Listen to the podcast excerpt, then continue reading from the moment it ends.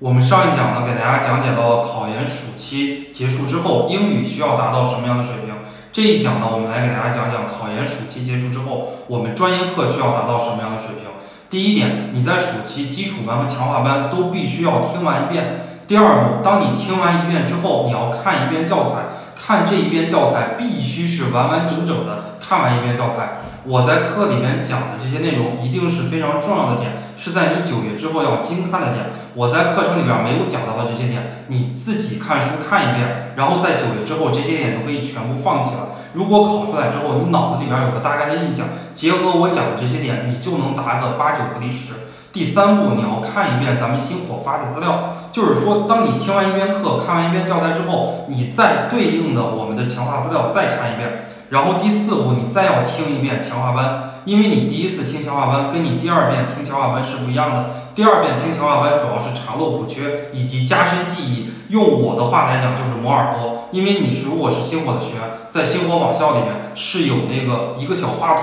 那样的一个形状的一个按钮，你按下去之后，它就可以播放语音，它就可以播放视频了。所以你在你每天睡前都可以把手机放到耳边，边听着星火的课，然后边入睡。下边的话呢，就是我们讲到的这个真题，你一定要看三到四年的这个真题。比如从二零一五年开始看，二零一五、二零一六、二零一七这三年的真题是比较有代表性的。那么二零一八、二零一九、二零二零的真题你可以先不看，因为这三年的真题呢在于模拟考试。那么你看了二零一五、二零一六、二零一七年的这个真题，主要的目的在于什么呢？你了解一下题型。有的人以前没有接触过辨析题。或者有的同学以前没有接触过名词解释以及教育热点材料分析题，哎，你可以先看一看真题，看一看答案，看一看我们给出来的这个参考答案应该从哪几个方面去答，哎，你才可以获得一个比较高的一个分数。到了九月十五号，我们专业课必须还有这样的一个水平，或者说还有一个状态，就是你通过复习教育学这一门学科的